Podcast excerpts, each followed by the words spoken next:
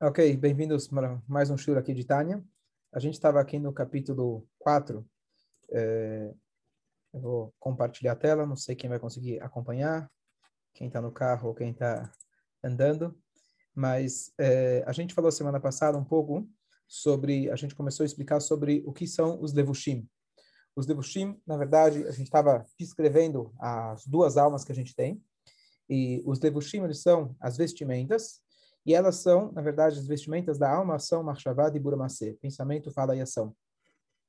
Elas são chamadas levushim pelo fato que dá para a gente trocar, elas não representam a nossa verdadeira identidade. Eu posso mentir, eu posso pensar alguma coisa impossível, e não que eu deva, mas eu posso. O fato que eu posso trocar significa que não faz parte essencialmente de mim mesmo. Mas, apesar de não ser parte de mim mesmo, literalmente, são justamente essas três vestimentas, Machavad e Buramase, que nos permitem a gente se conectar com Hashem. Todas as mitzvot, elas vão cair ou em uma, ou em duas, ou até três dessas três vestimentas, inevitavelmente. E então, o que, que ele vai dizer para a gente nesse capítulo? De que apesar que essas três forças, essas três apresentações da nossa alma podem parecer apenas exterior à nossa alma, uma vez que através delas que a gente se conecta com Hashem, a gente tem que utilizar delas ao, ao máximo. Então aqui vem aquilo que a gente falou semana passada, de que a primeira coisa na transformação nossa tem que começar com Amaseu Aikar. A prática é o principal. O que você fala é o principal. E, por último, aquilo que você pensa é o principal. Os teus sentimentos, em algum momento, eles vão se alinhar com a prática. Em algum momento, a tua lógica vai se alinhar com a prática. A Hassidut foca no que a gente sabe já da Torá de maneira geral, de que sempre começa a nascer e depois Nishma. Então, vamos continuar aqui a leitura do Tânia. E ele fala para a gente o seguinte.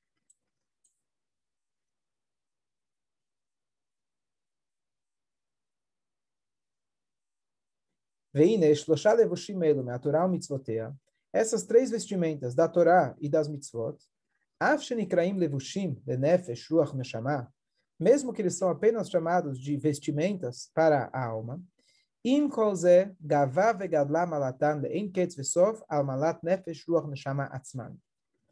A força de pensamento, fala e ação, apesar de ser uma vestimenta, elas são mais preciosas, são maiores do que a própria nefesh, do que a própria neshama. Como Shekatav Bezor, Deoraita Vekut Abrifu Kolachad. Como Zor, ele escreve que a Torá e Deus são uma única coisa. Perush, Deoraita, Chachmator, Etzonosh, Lakadosh, Barufu. A Torá é a Chokhmah, a inteligência e a vontade de Hashem. A Kadosh Baruchu, Birvodov Beatzmo. Mas Hashem, Hashem, ele, ele é um só. Que o Yodea, Vioamadav, Hulu, como chegando daí, Beshem Rambam. Como a gente trouxe antes, em nome do Rambam, que Hashem e a sua sabedoria é uma, uma coisa só. O que, que ele está dizendo para a gente? Imagina alguém chegar e falar para você que a tua roupa vale mais do que você mesmo. Seria um absurdo. Tem gente que gasta muito nas roupas, mas mesmo assim, a roupa nunca vai valer mais do que o próprio ser humano. A roupa é o que sobra, é o resto. Você troca, ela fica velha. Então, aqui ele diz que não. Em relação à nossa alma, o que mais vale é o teu marchavad de Burumacê.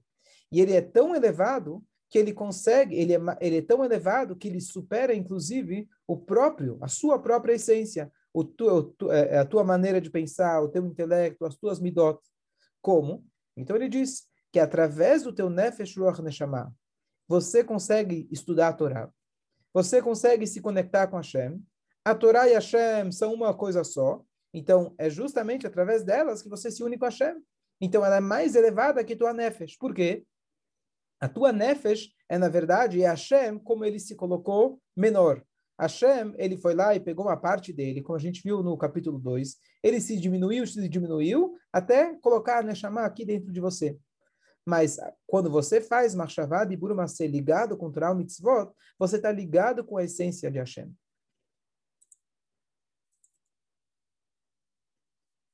E aí ele fala, mas como assim? Como que eu posso me ligar com Hashem? Afinal, Ve'af da Kadosh Baruch Hu Ensof. Afinal, Hashem, ele é sem fim. Veligulato em requer, a gente fala no Ashrei. Não tem como a gente é, é, imaginar o tamanho de Hashem, não tem fim. Veleit machshavat visabeklav, e nenhum pensamento consegue captar Hashem. Assim também, a vontade de Hashem, a, a, a, o intelecto de Hashem, que não existe fim para a compreensão de Hashem. Em resumo, não tem como a gente captar nada de Hashem. Então, como pode ser que a gente consegue, através de um ato, eu tenho um contato com Hashem diretamente?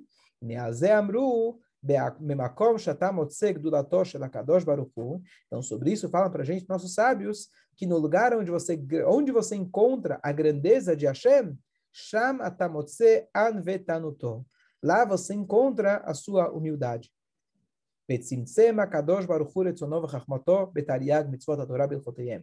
Quanto maior a pessoa, mais ela consegue se diminuir. O verdadeiro grande é aquele que é humilde. Moshe Rabbeinu, por exemplo, Shlomo Amelach, a sua inteligência se expressava que ele conseguia explicar para a pessoa mais é, menos letrada possível. Então, Hashem, a grandeza de Hashem é que ele conseguiu se diminuir de tal forma que nós conseguimos ter uma verdadeira relação com ele, através da parte mais exterior nossa, pensamento, fala e ação.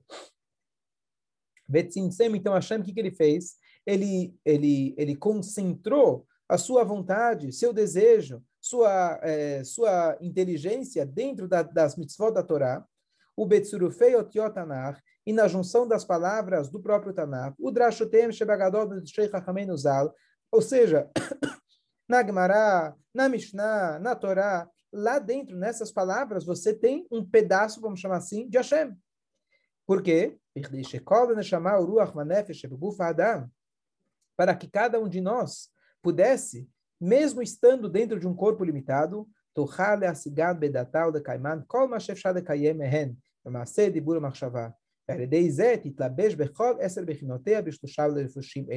então Hashem ele fez o, o, ele deu para a gente a oportunidade que através da, do estudo da Torá e da prática das mitzvot a gente é capaz de através do dos três levushim nossos a gente está completamente ligado com Hashem de todas as formas.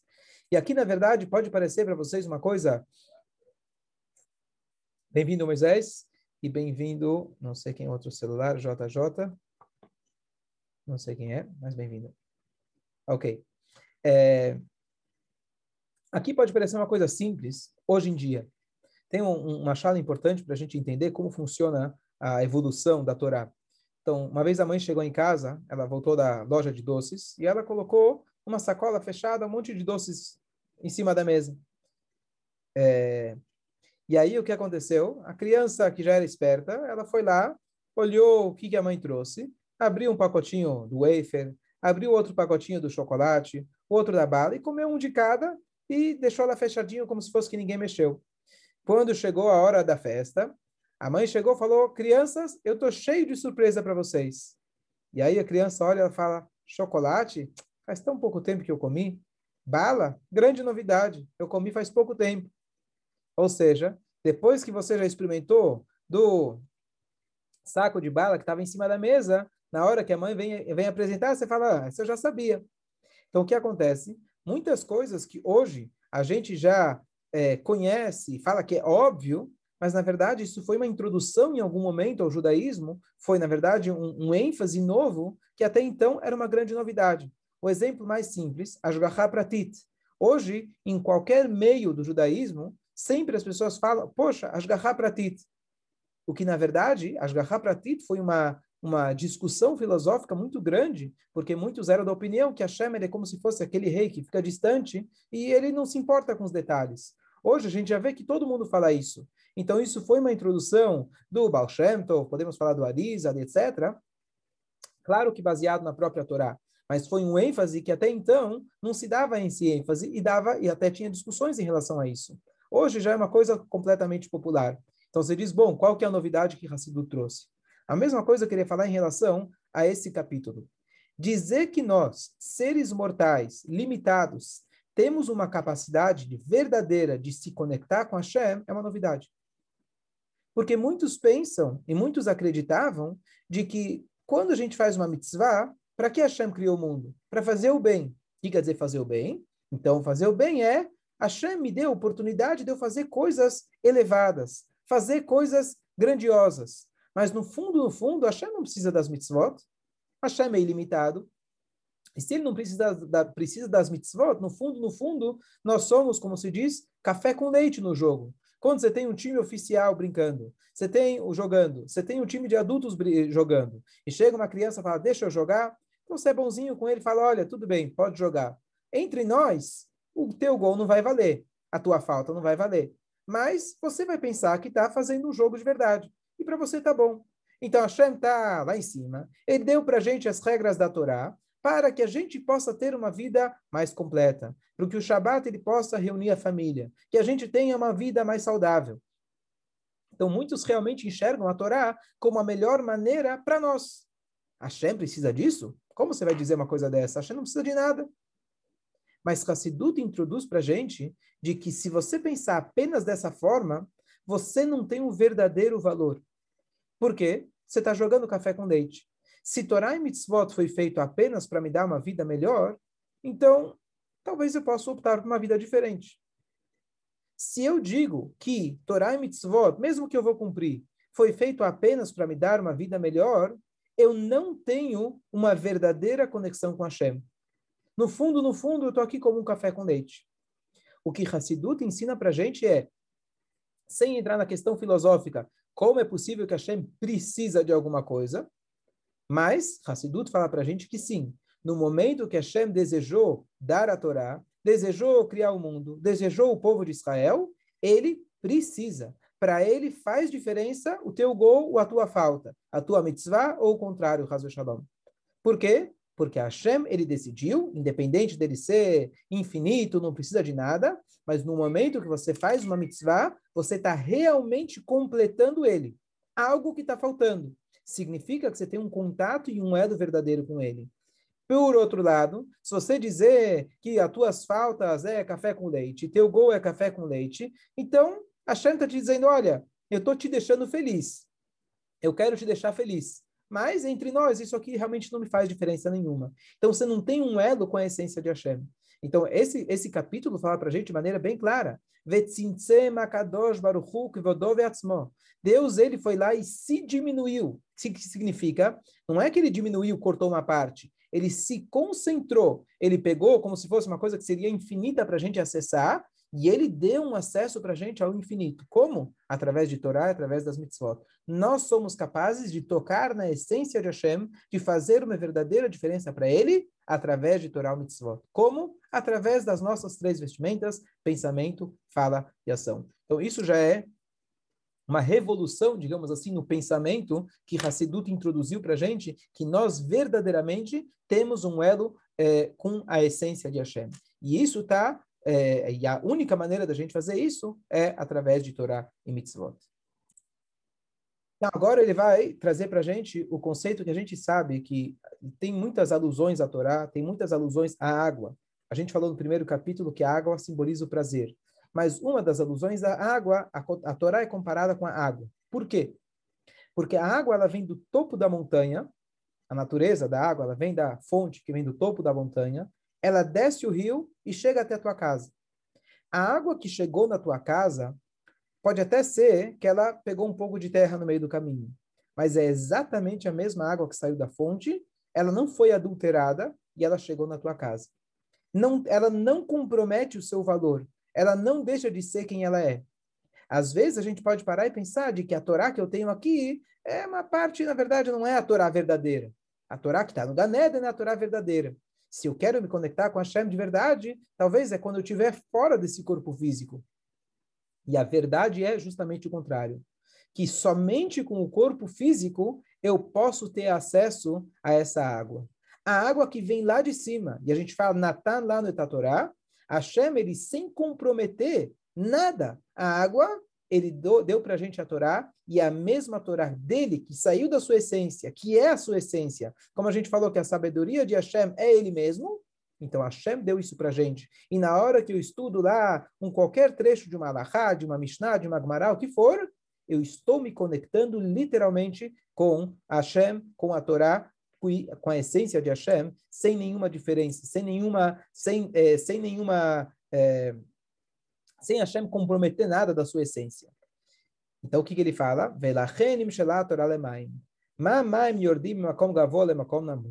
Da mesma maneira que a água ela vem naturalmente do lugar alto para o lugar baixo,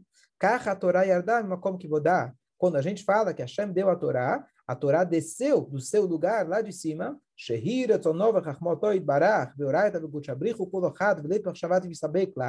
era a inteligência de Hashem, o conhecimento de Hashem. Que quando eu falo conhecimento de Hashem, é diferente de nós, porque o nosso conhecimento e nós, a gente adquire conhecimento. O conhecimento em si não faz parte de nós. Já Hashem, ele e a Torá é uma, uma coisa só. E mesmo assim, Misham Nasav Yardá Besetera Madrigot, Madrigal e Madrigal Beshtashudut Olamot, Hashem, ele permitiu que ela viajasse e descesse de nível em nível em nível em nível, através dos mundos espirituais, até que essa Torá, que é a essência de Hashem, ela se investiu em coisas mundanas, materiais. Shen, a Torá.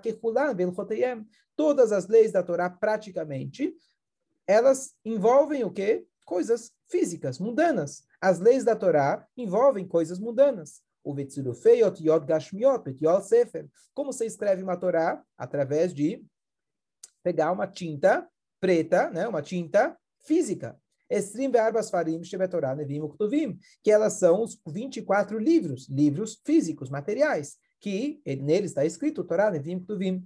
Por que Hashem fez isso? Que deixa ter kol visabahen, para que qualquer pessoa com a tua marshavá, ou com as outras formas, ou com o teu dipur, etc., você possa literalmente litfos, agarrar elas, ואפילו בחינות עיבור מעשה שלמטה ממדרגת מחשבה, תביסה בהן מתלבשת בהם. Não só a marchavá, que é o nosso levush mais interior, mesmo os nossos levushim mais exteriores, que é a fala e a prática, Hashem permitiu que eles possam ter um elo com Hashem, que eles possam literalmente agarrar Hashem. O meachar, Torah, mitzvotea, malbishim, kol essa bechinot, nefesh, bechol, tariag e vareia. E uma vez que a Torá e as mitzvot, elas envolvem toda a pessoa, com toda a sua, com todas as suas características, e com todo o seu corpo, Meroshav na hora então que você faz uma mitzvah e você faz ela de maneira completa, você corre para fazer a mitzvah, você envolve teus braços para fazer a mitzvah, você envolve tua cabeça com a marchavá, com a kavaná para fazer a mitzvah, naquela hora você fez com que toda a tua essência, toda a tua personalidade, ela agora faz, passou a fazer parte do Tzror HaChaim, da fonte de vida que é Hashem, Mamash, literalmente. Veo, literalmente, Veor Hashem Mamash, e a luz de Hashem, literalmente, Makifá, Mabishá, Miroshá, Beadraglá. Ela envolve a pessoa da cabeça até os pés. כמו שכתוב, צור יחסבו, כתיב, כעצין הרצון תיאטרנו, שרצונו וחכמתו יתברך מלבשים בתורתו ובמצוותיה. Então, novamente aqui, enfatizando o ponto de que nós somos capazes de ter um elo verdadeiro com Hashem, e na hora que a gente faz uma mitzvah, nós temos realmente um contato, uma não só um contato, mas a gente se engloba completamente dentro de Hashem. Agora ele vai falar um conceito que também é uma coisa que Hassidut foca bastante, de qual é a diferença entre o Alamazé e o Alamabá. Então, por um lado, a Mishnah no Perkei Avot fala para a gente duas coisas é, contraditórias. Primeiro, ela fala, Yafé, é, primeiro ele fala, é, Yafé Shat Echat Shel é, essa é a segunda parte da Mishnah, mas a Mishnah fala para a gente que é melhor um instantezinho de prazer no Olamabá do que toda a vida mundana nesse mundo. Pega o que você acha que é o máximo de prazer mundano que possa existir, concentra tudo isso, uma vida de luxo, uma vida de prazeres, etc., concentra tudo isso junto, ainda não chega a um instante que a gente poderia ter, que a gente tem de prazer no Olam. Depois a Mishnah fala, mas vale mais um momento de uma boa ação ou chuva nesse mundo do que toda a vida no mundo vindouro. Então, peraí, o que, que é melhor? Esse mundo ou o mundo vindouro? Então, de forma geral, é trazido de que, é, só para é, é, é, elaborar um pouco mais nessa ideia, está trazido que o, o sofrimento que Iov ele teve, 60 anos, que Iov é o protótipo do sofrimento, vamos, vamos concentrar todos esses 60 anos em um instante, Um instante no Geinom é pior que tudo isso. Um instante. O tempo máximo que alguém pode ficar no Geinom são 12 meses. Vale a pena, dizem nossos sábios, passar 12 meses no Geinom sequer para desfrutar um instante do Ganeden. E agora, imagina toda a vida no Ganeden, que cada dia ela vai aumentando, ela não é estática. Quem está no Ganeden, cada dia ou cada ano, etc., ele vai ficando mais e mais e mais mais próximo da Shekhinah. E aí diz para a gente a Mishnah que uma mitzvah que você faz aqui, um Yehesh Meirabá, uma tzedakah que você faz, vale mais do que todo o Olam Abba. Como funciona isso? Então a resposta tá, depende para quem. Para você, para o teu prazer, com certeza o Olam Abba é melhor. Porque nunca aqui na Terra não existe aqui um sahar verdadeiro nesse mundo. Por quê? Porque nós somos limitados ao nosso corpo e com o nosso corpo a gente está limitado aos prazeres que o corpo permite a gente ter. Como Rambam ele diz, você querer explicar o mundo vindouro para alguém é igual você querer explicar cores para alguém que sempre foi cego, o além. Então, a gente não tem a capacidade no mundo físico de receber um verdadeiro prazer. Agora, isso é o teu prazer. Teu prazer do teu, que seja um prazer espiritual, prazer da tua Neshama. Agora, pela perspectiva de Hashem, Hashem, ele tem o prazer quando você está aqui embaixo. Quando você está fazendo uma mitzvah aqui embaixo. E o menor prazer que você causa para Hashem é um prazer infinito, porque Hashem é infinito. Então, pode ser que você no Lamabá, Avram Avinu está lá há 3 mil anos, ele está muito, muito, muito próximo e revelação, e tem revelação de Hashem muito grande. Mas ele tem lá apenas aquilo que se chama o Ziv. Ele tem apenas o reflexo. Ele tem apenas a parte revelada de Hashem. A apresentação de Hashem, como Hashem ele se apresenta. A essência de Hashem, só somos capazes de ter contato e mexer com essa essência e causar prazer apenas nesse mundo. Por isso, Yafé Sha'achat, é melhor uma hora aqui, um momento aqui de uma mitzvah, porque essa mitzvah você causa um prazer eterno para Hashem. Já todo o Olamabá junto é um prazer teu, individual. E aqui a gente vê mais um foco que Hassidu sempre fala, que apesar que o próprio a avó também ele fala que esse mundo é apenas um corredor para o Olamabá, é verdade, sem dúvida nenhuma, mas a pergunta é qual é o foco? Qual é o foco? Meu foco será correr no corredor para chegar no Olamabá ou entender que eu posso talvez trazer o Olamabá para o corredor? Em vez de eu correr para sair daqui, tentar sair daqui falando, ó, oh, Baruch Hashem, eu garanti meu Ganeden, ou eu posso tentar entender o que é o Ganeden e tentar viver uma vida de Ganeden aqui nesse mundo. Então, eu falei no Shur, não sei se vocês estavam, acompanharam, acho que o Moshe estava, mas é, eu vi uma explicação muito bonita de Olam Abba. Olam Abba, no sentido geral, a gente sabe o que, que significa.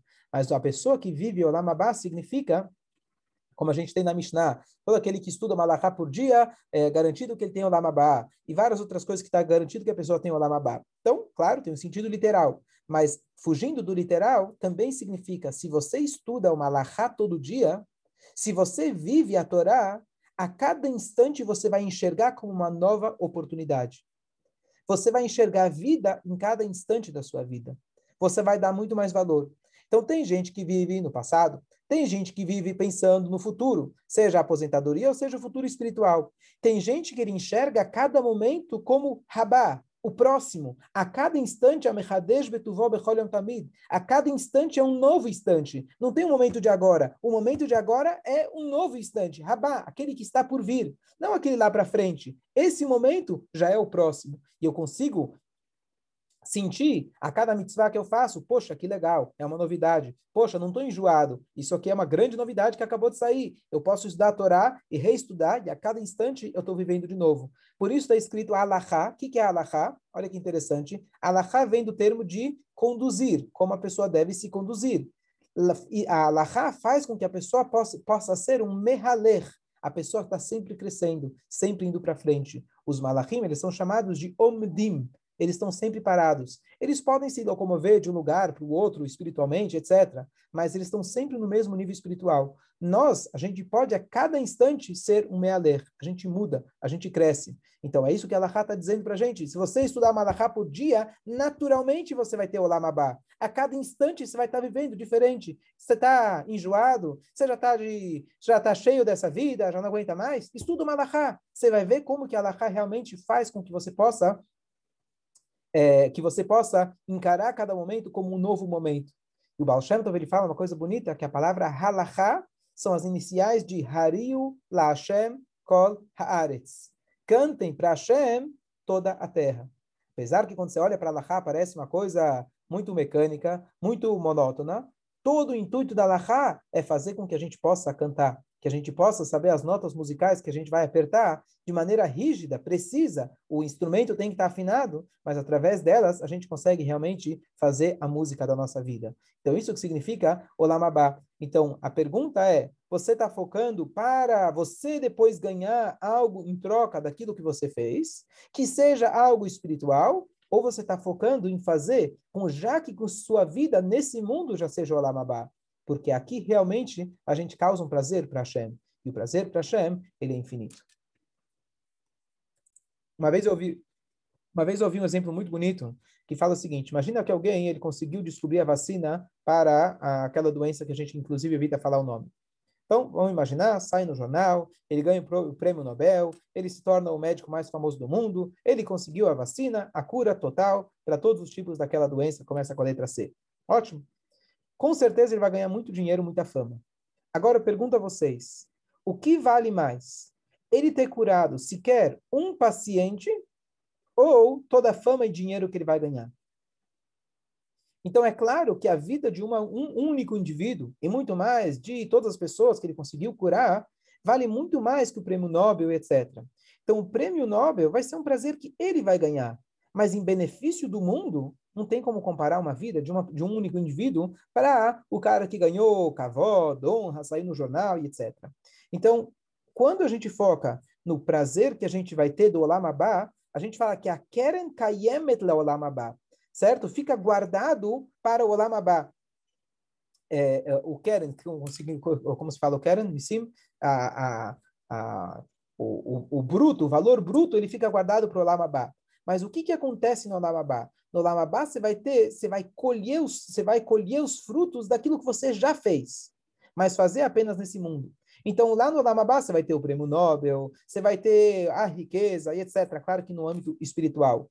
Mas o, o, o médico, se ele conseguir focar no prazer, uau, eu consegui salvar uma pessoa, uau, eu consegui salvar milhares de pessoas, esse, esse prazer é completamente diferente, porque ele está focado no prazer do benefício que ele traz para o mundo. Então, se você vai me perguntar se é parecido, são dois conceitos diferentes. A pessoa que está feliz por cumprir Arba Minima aqui na Terra, primeiro, é muito mais difícil você ter um prazer de colocar tefilina, o prazer de Arba Minim, é, é, é, aqui na Terra do que lá no Lamabá. No Lamabá é fácil. Lá você vai enxergar o que, que está fazendo. Então, esse prazer é muito mais valioso.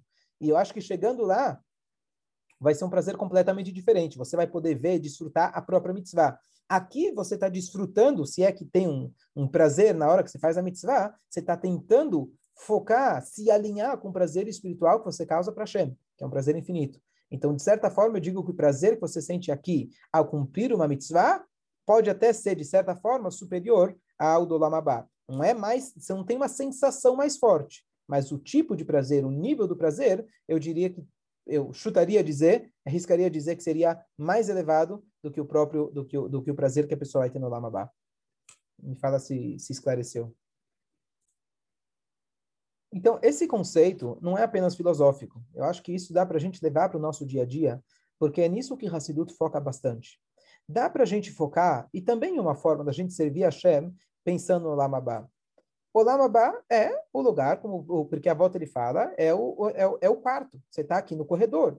Esse mundo ele não é o objetivo final. Ele não é o final da história. Você tem o, o, a continuação depois. Mas o que a gente, o que Hassidut é, propõe para a gente e sugere a gente a focar o nosso dia a dia é para de focar em você mesmo. Claro que se eu te prometer o Lamabá é um incentivo. E se você é um Yodi que chomer Torah Mitzvot, você vai acreditar nisso e você realmente tem isso na cabeça. E é um incentivo muito grande. Hassidut fala, para de pensar em você mesmo, o que é muito difícil. É claro que é mais fácil pensar no, na recompensa material e espiritual. Quem de nós não, não pede na tefilá para parnassar e para chuva, e você fala para bom, eu vou fazer isso, eu vou fazer aquilo, eu vou melhorar, e por favor, me garante que eu possa pagar minhas contas no final do mês, e que eu possa viajar quando eu precisar, e que dê tudo certo. Sim, somos seres humanos, é claro que essa é a nossa tendência e vai continuar, porque a gente é composto de corpo e alma, a gente tem as duas almas. Mas, qual é o Pelé? Qual é o fenômeno? Qual que é o ideal? Que, que a gente tem que começar a se trabalhar para a gente se melhorar? É a gente começar a parar de focar em nós mesmos. Focar no que Hashem quer da gente. Então, às vezes acontece que eu estou num momento é, é, altíssimo, é, com um sentimento espiritual, e às vezes eu posso acabar me confundindo o sentimento espiritual com a vontade de Hashem. Então, deixa eu começar com um exemplo, um exemplo é, de alto nível. Então, uma vez o Rebbe Rashab estava fazendo o Fabrengen, e o Fabrengen estava assim, nas alturas, estavam todo mundo num, num, num, espírito muito elevado. E aí ele perguntou que oração, e aí a turma não queria dizer que oração, porque estava chegando a hora de Minha, acho que já estava próxima, e significaria que ele ia parar o Fabrengen, ia fazer Minha. E aí o Rebbe perguntou de novo, e de novo, e ele viu que a turma não estava querendo falar o horário, estava enrolando ele. E aí ele falou, saibam que com um minha a gente consegue, a linguagem yiddish, nemtmen atzmus. Você consegue pegar a essência de Hashem. Ou seja, está muito gostoso aqui. Não estamos falando gostoso que a comida e o kugel estava gostoso. Estava um nível espiritual de elevação muito alto. Sim, estava muito bom, é importante ter isso. Mas um pequeno minha, se dá para gente, a gente chamar de pequeno, você está tocando a essência de Hashem. Então a gente às vezes julga o judaísmo, agora isso no nível espiritual altíssimo, né? Estamos falando aqui que eles estavam no nível, mas tentando aplicar para o nosso dia a dia. Às vezes a gente vê pessoas que julgam o que é judaísmo pelo sentimento. Aquilo que me faz me sentir espiritualizado. Para alguém que ainda não conhece Allah, não conhece Torah Mitzvot como se deve, vai falar, bom, sou judeu de coração. Então isso é um nível, um nível. Mas eu estou falando mesmo para aquela pessoa que Baruch Hashem, ele cumpre a Torá, ele busca cumprir a Allah, ele às vezes se perde, ele não sabe o que é mais importante eu fazer. Todos os dias a gente, a gente lida com conflitos. O que, que são conflitos? Justo essa semana alguém me falou, estou com um conflito. Eu falei, conflito não é uma escolha entre o bem e o mal. Isso é uma decisão, é ter livre-arbítrio. Conflito significa que eu tenho duas coisas boas para fazer, só não sei qual delas eu tenho que fazer. Então, eu tenho a oportunidade de estudar a Torá ou fazer uma mitzvah, e assim por diante. Eu tenho duas situações que ambas são boas, só não sei qual é a melhor das duas. Isso é um conflito, um conflito verdadeiro. Então, qual é uma, um dos critérios para a gente poder decidir o que eu devo fazer? É, será que essa é a vontade de Hashem ou não é a vontade de Hashem? E não aquilo que me faz me sentir mais próximo de Hashem. É isso que eu tenho que olhar.